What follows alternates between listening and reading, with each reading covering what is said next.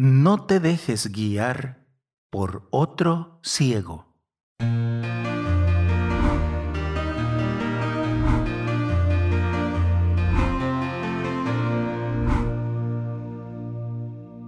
El Rincón de la Palabra. Viernes, 9 de septiembre de 2022. Evangelio según San Lucas, capítulo 6, versículos del 39 al 42. En aquel tiempo, dijo Jesús a los discípulos una parábola. ¿Acaso puede un ciego guiar a otro ciego? ¿No caerán los dos en el hoyo? Un discípulo no es más que su maestro, si bien, cuando termine su aprendizaje, será como su maestro. ¿Por qué te fijas en la mota que tiene tu hermano en el ojo y no reparas en la viga que llevas en el tuyo? ¿Cómo puedes decirle a tu hermano? Hermano, déjame que te saque la mota del ojo, sin fijarte en la viga que llevas en el tuyo? Hipócrita. Sácate primero la viga de tu ojo, y entonces verás claro para sacar la mota del ojo de tu hermano.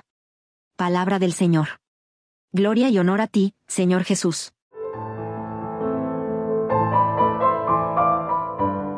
El camino del discípulo ha de ser de escucha atenta, de dejarse guiar por su maestro. Esta escuela es necesaria pasarla, pues, de lo contrario, se puede caer en ser ese tipo de líderes ciegos que van a guiar a otros, y al ser ambos ciegos, caerán en un hoyo.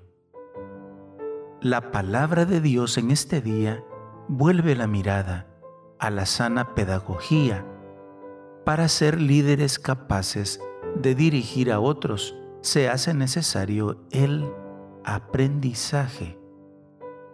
Para el bautizado este aprendizaje está en la capacidad que se tenga para escuchar a Jesús que es nuestro Maestro.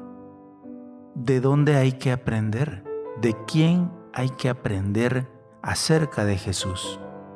La respuesta es el magisterio de nuestra iglesia. La enseñanza de la iglesia es la que nos guía acerca de quién es Jesús y cómo vivir la vida cristiana. Cuando Cristo fundó la iglesia, le dio la misión de enseñar. Esta es la enseñanza necesaria para no ser ciego. Hay muchos falsos maestros y además ciegos que, porque se han leído unos cuantos versículos, creen tener la verdad. Fuera de la Iglesia Católica, solo encontrarás líderes ciegos que se engañan a sí mismos y a los demás.